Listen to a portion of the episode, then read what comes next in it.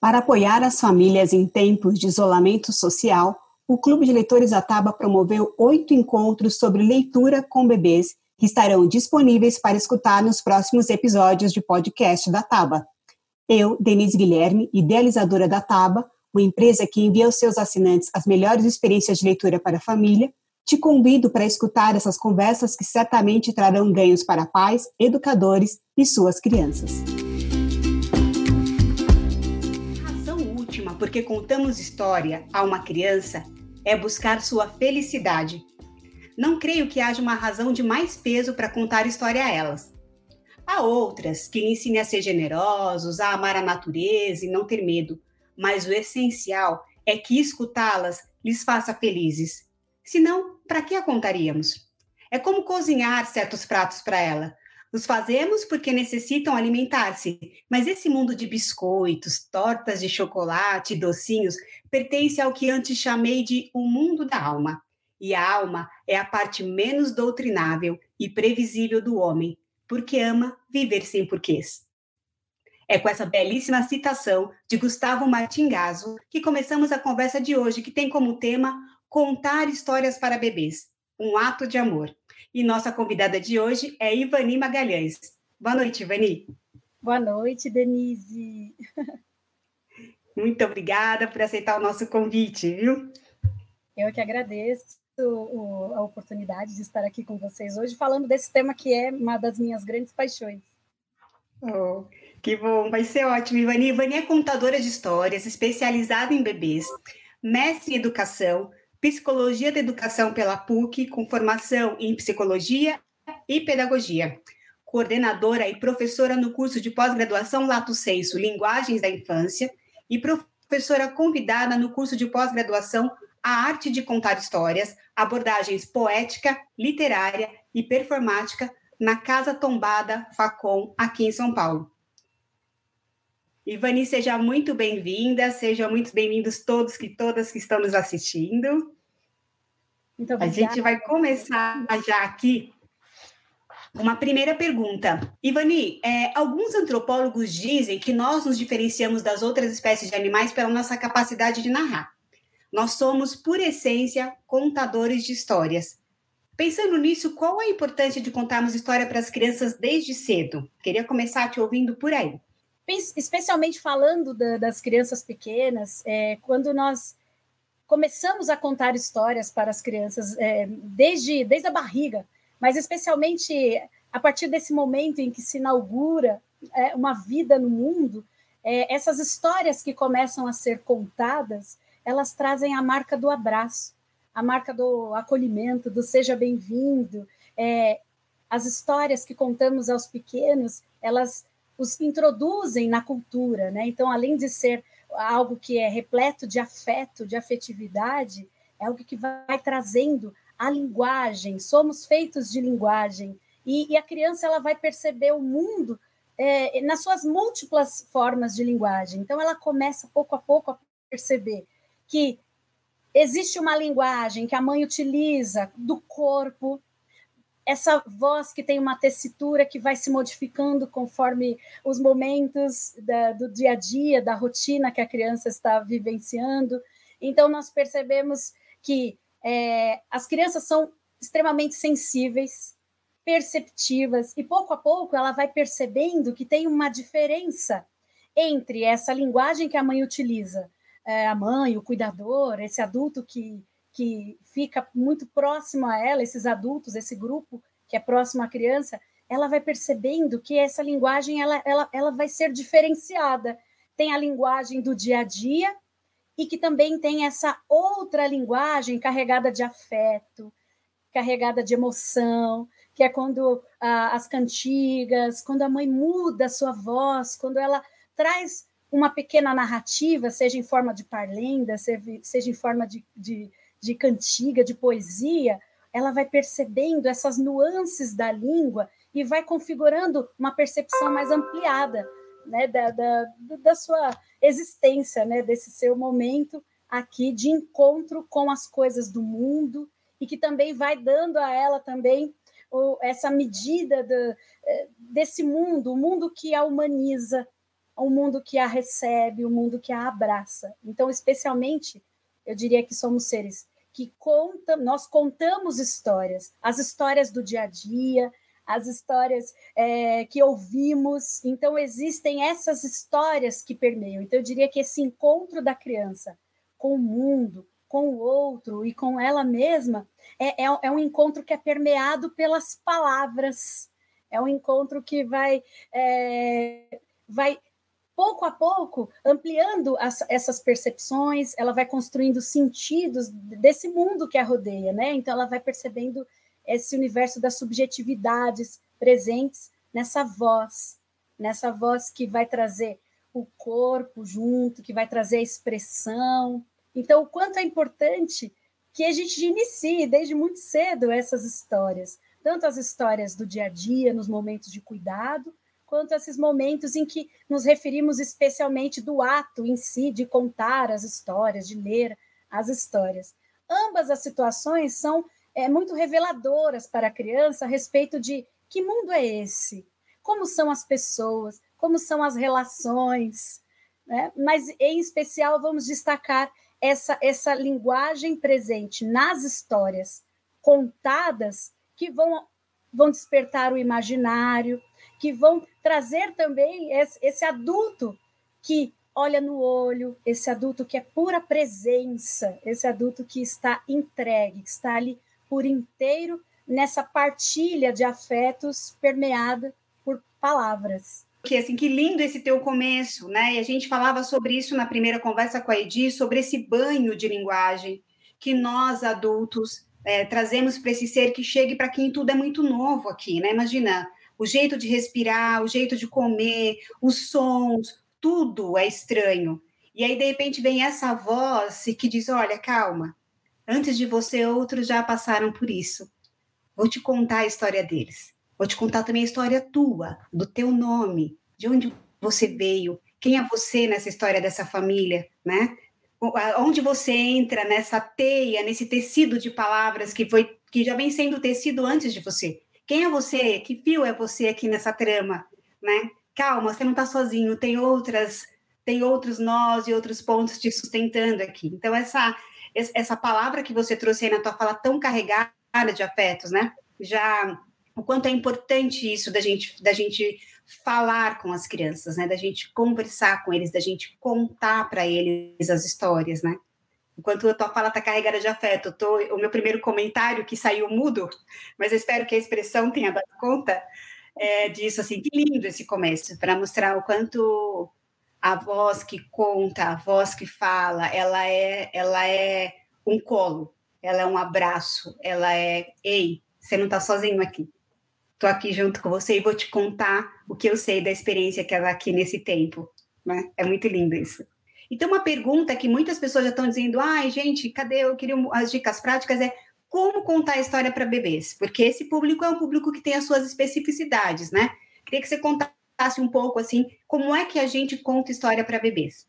Eu diria que um primeiro passo é observar essa criança, sabe, olhar o mundo com os olhos do bebê, sabe? O, o, o, como é, como será que deve ser esse olhar inaugural? Eu sempre vou dizer assim, que antes mesmo de eu pensar em que histórias eu vou contar, o quanto eu busco compreender desse ser, desse ser potente, é, perceptivo que está aqui diante de mim, o que eu posso oferecer? Eu, eu, sempre digo que histórias, independente da faixa etária, seja do zero aos cento e poucos anos, histórias são presentes que eu ofereço, né? Estar presente é oferecer esse presente. Então, contar histórias é, é, é, essa situação de entrega. Eu vou entregar um presente. Quando eu vou presentear alguém que eu gosto muito e que eu quero que ele goste disso, que ele se sinta prestigiado com esse presente, a primeira coisa que eu faço é: do que será que ele gosta? Quais são as coisas que interessam? O, o que é esse universo em volta desse bebê? Como é que ele reage a, a tudo isso que está em volta dele? Então, é, eu diria que um primeiro, um passo anterior de pensar em técnicas, em coisas assim, é primeiro é olhar, é escutar, é tentar entender quem é esse ser. então, uma outra coisa que eu, eu procuro buscar quando vou, vou montar assim as, as situações de, de, contação de histórias para os pequenos, eu, eu busco estudar muito essa fase da vida. Então, assim, é, entender que as crianças são é, elas são muito é, sensíveis no sentido de que elas, elas estão é, com todas as suas anteninhas ligadas, registrando, entender que as crianças. Então, antes de oferecer a história, eu, eu gosto desse olhar. Né? É, então, como é que ela é, reage às coisas? Como é que ela está? Né? Como é que ela se relaciona com as coisas do mundo? Então, o bebê, ele é, ele é, ele é muita sensorialidade, ele é explorador, então tem um pouco a ver com mergulhar nesse universo, né? É, então eu sempre digo assim que uma pessoa quando vai contar história pra, pra, pra, para os bebês, para as crianças pequenas, tem essa questão de é, como, como, como é para ele esse mundo que é novo. E aí eu tenho que fazer esse mundo ser novo de novo para mim, para poder oferecer para ele enquanto adulto. Então, é, é entender que às vezes um gesto com a mão é suficiente. Então, um primeiro passo eu diria isso. O segundo é entrega. É nesse momento em que estamos diante dos pequenos, é, entender que esse é o momento presente, esse momento é o que importa. Então, é o olho no olho, e, e, deixar de lado coisas como, ah, eu vejo às vezes pais que digam, mas será que não é ridículo? Será que ele não é muito pequenininho? Gente, não tem. Então tem a ver também com essa coisa dessa conexão desse adulto com esse tempo anterior em que nós víamos o mundo dessa maneira, onde nós éramos capazes de nos admirar com as pequenas coisas, com os pequenos sons que conseguimos fazer com a boca, com as nossas expressões faciais. Então, tudo isso, todas essas percepções, elas vão estar em jogo quando vou contar histórias para os pequenos. E eu entendo que sempre é uma coisa assim, menos é mais. Então eu não preciso me preocupar com toda uma parafernália quando muitas vezes o que importa é essa musicalidade da voz, né? essa conexão que se estabelece, essa brincadeira com os sons, com o ritmo da narrativa, com as palavras, essa capacidade que o adulto vai adquirir, ou vai readquirir, ou vai manter aceso, que é de é, se divertir, de conectar a sua infância com a infância dessa criança que está em frente. Né? Então, eu sempre digo que a infância é um sentimento, um sentimento que toda pessoa carrega consigo, independente da idade em que ela tenha. Então, o momento em que nos propomos a contar histórias para alguém é o momento de estabelecer essa conexão.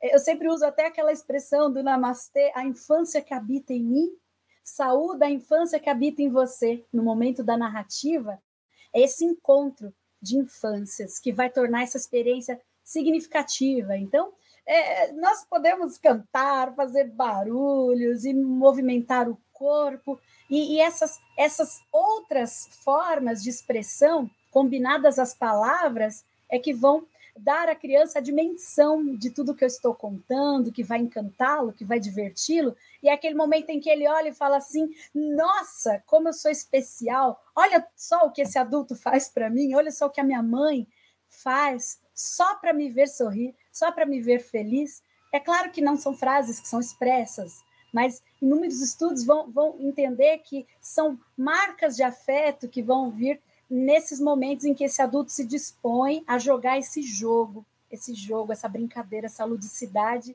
é, juntando tudo isso que eu mencionei até agora. Como é que a gente faz para manter a atenção dos bebês durante a contação de histórias? E eu queria ouvir de você também o que é essa atenção. Porque essa é uma questão, né? Como é que eu faço para eles prestarem atenção em mim? O que, que a gente faz para manter essa atenção dos pequenos numa situação de contação de histórias? Bom, é, primeiro eu vou, eu vou mencionar isso que você falou da criança que realmente não para. Os pequenos, é, eles não param mesmo. E a neurociência ela vem mostrando cada vez mais é, que a atenção é resultado de um processo de maturação neurológica e que ela é diferente para cada um. Então, muitas vezes, é, uma primeira coisa é assim: esse adulto que vai dosar a sua expectativa em relação ao comportamento da criança.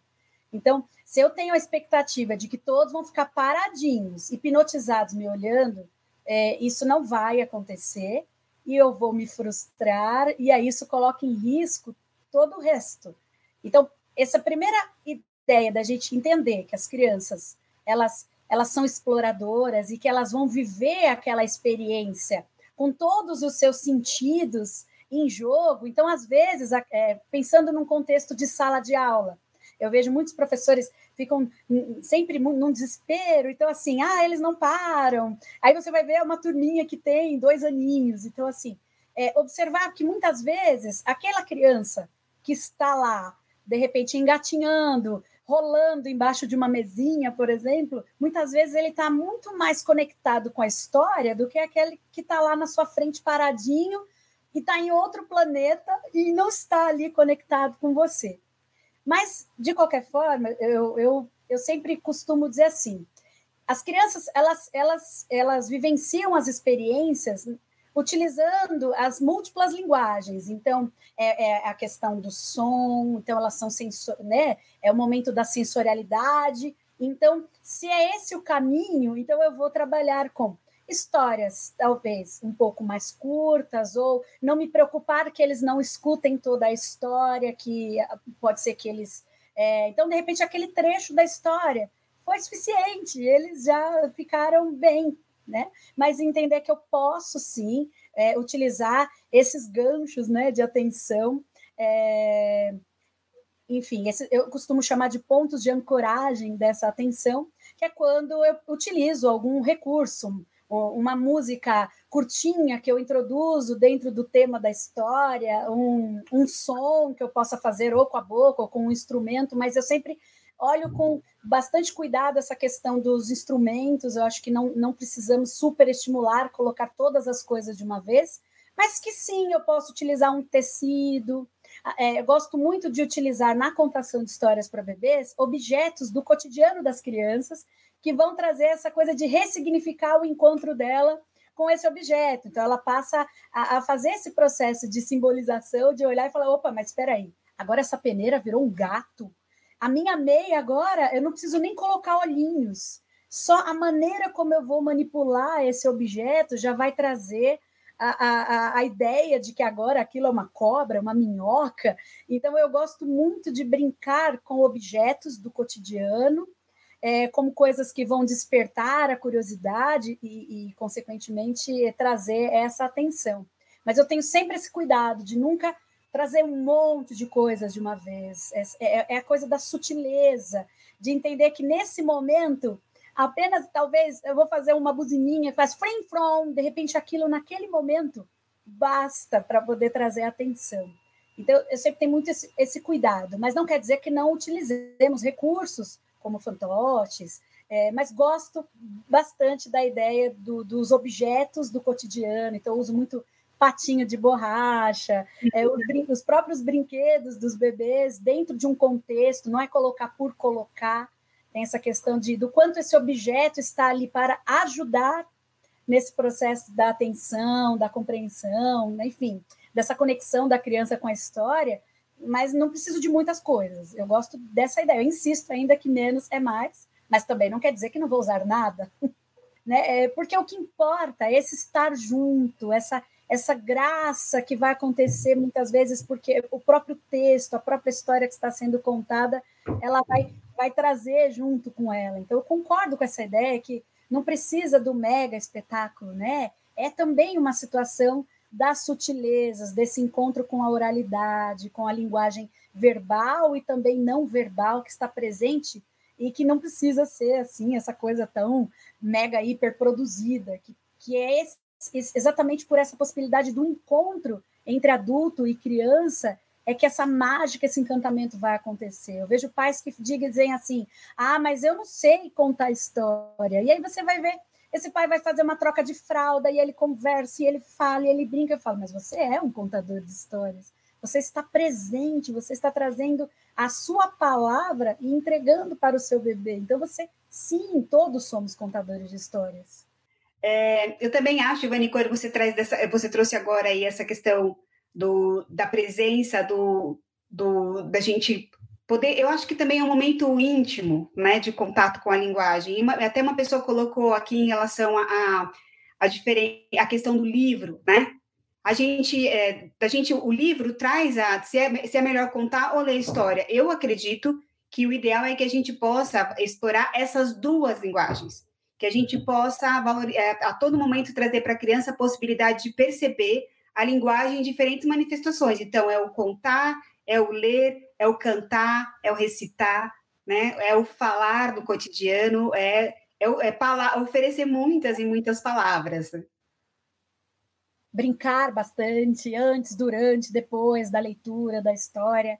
É, eu acredito que é, é, um momento que precisa ser recheado de muita ludicidade, de muita brincadeira, né? Brincadeira com a voz, brincadeira com o corpo. É então, essa questão das múltiplas linguagens presentes. Então, no caso da leitura, tem essa questão é, das, das ilustrações que são degustadas nesse momento de partilha entre adulto e criança tem a questão dessas cantigas que podem vir para somar a esse processo. Então, são várias formas, vários caminhos que nós podemos trazer para proporcionar esse, esse encontro da criança com a palavra lida ou contada, né? Enfim. É, eu vou insistir num ponto, mas eu acho que a gente vive um tempo muito de muita performance. Então, uma preocupação muito em eu, eu vou fazer o que eu vim fazer. Se o outro está conectado, se ele está interessado ou não, aí é um problema dele, né?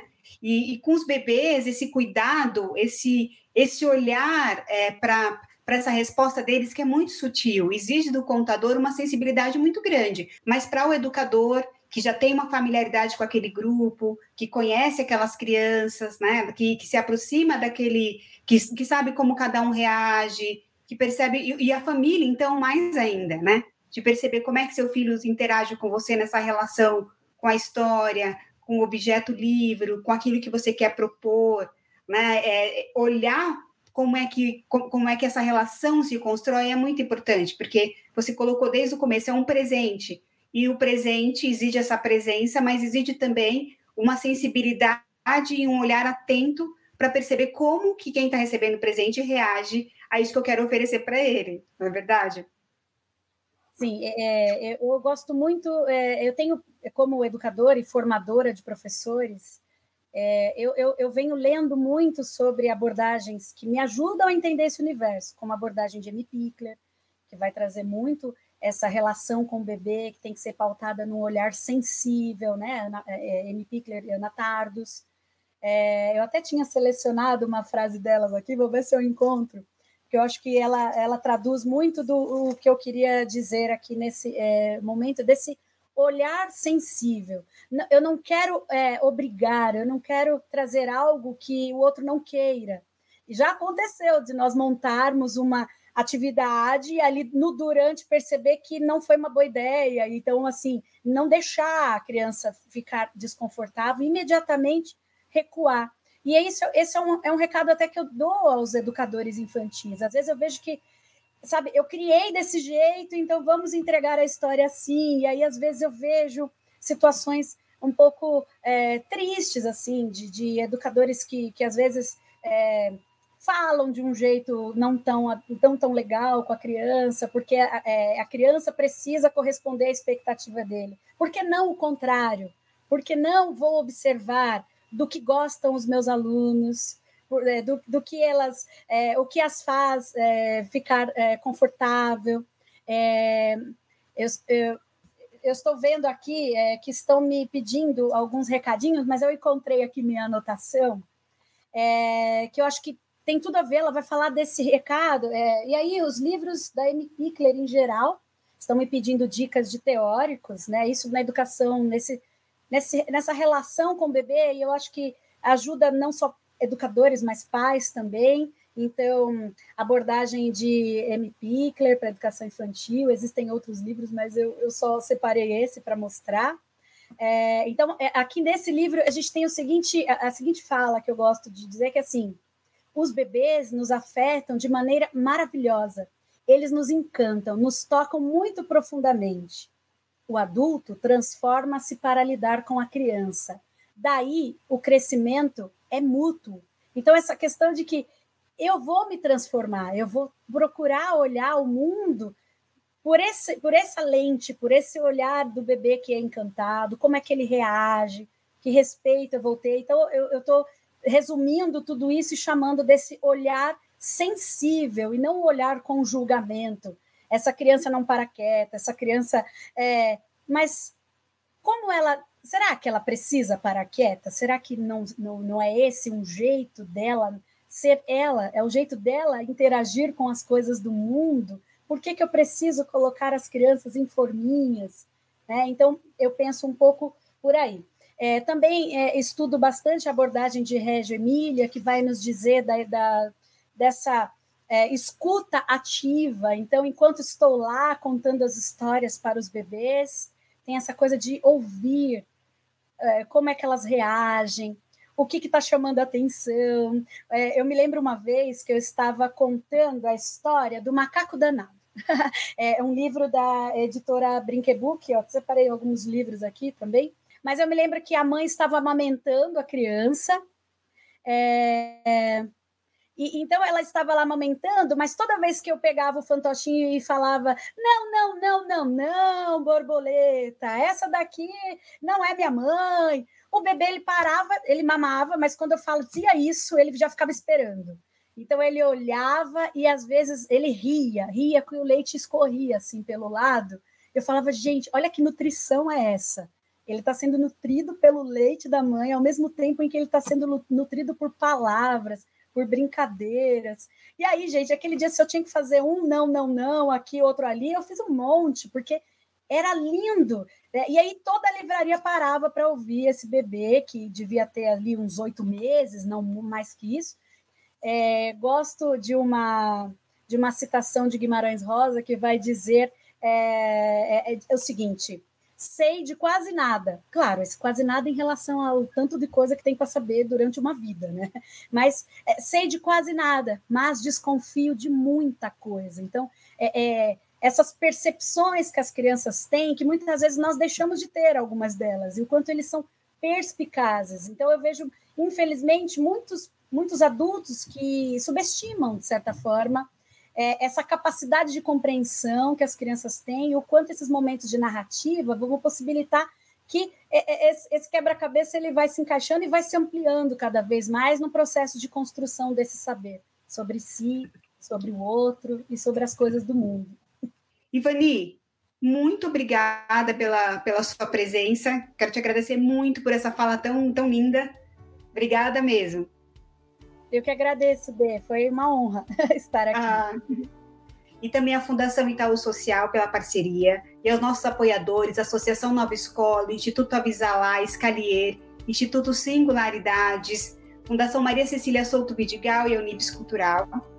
É, e dizer para todos vocês que estão assistindo, muitas pessoas disseram: ai, olha, tá muito legal, seria muito bom se os educadores tivessem acesso. Como eu faço para as famílias da escola? Compartilhem as, esses vídeos, divulguem o ciclo de conversa para os pais da sua escola, para as famílias, divulguem também para nas suas redes, para que mais e mais educadores tenham acesso a esse, a esse material, a esse conteúdo.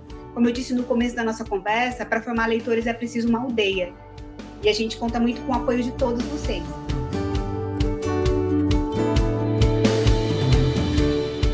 Obrigada por escutar mais um episódio do Pode Ler. Se você curtiu, pode conferir outros conteúdos no nosso blog blog.ataba.com.br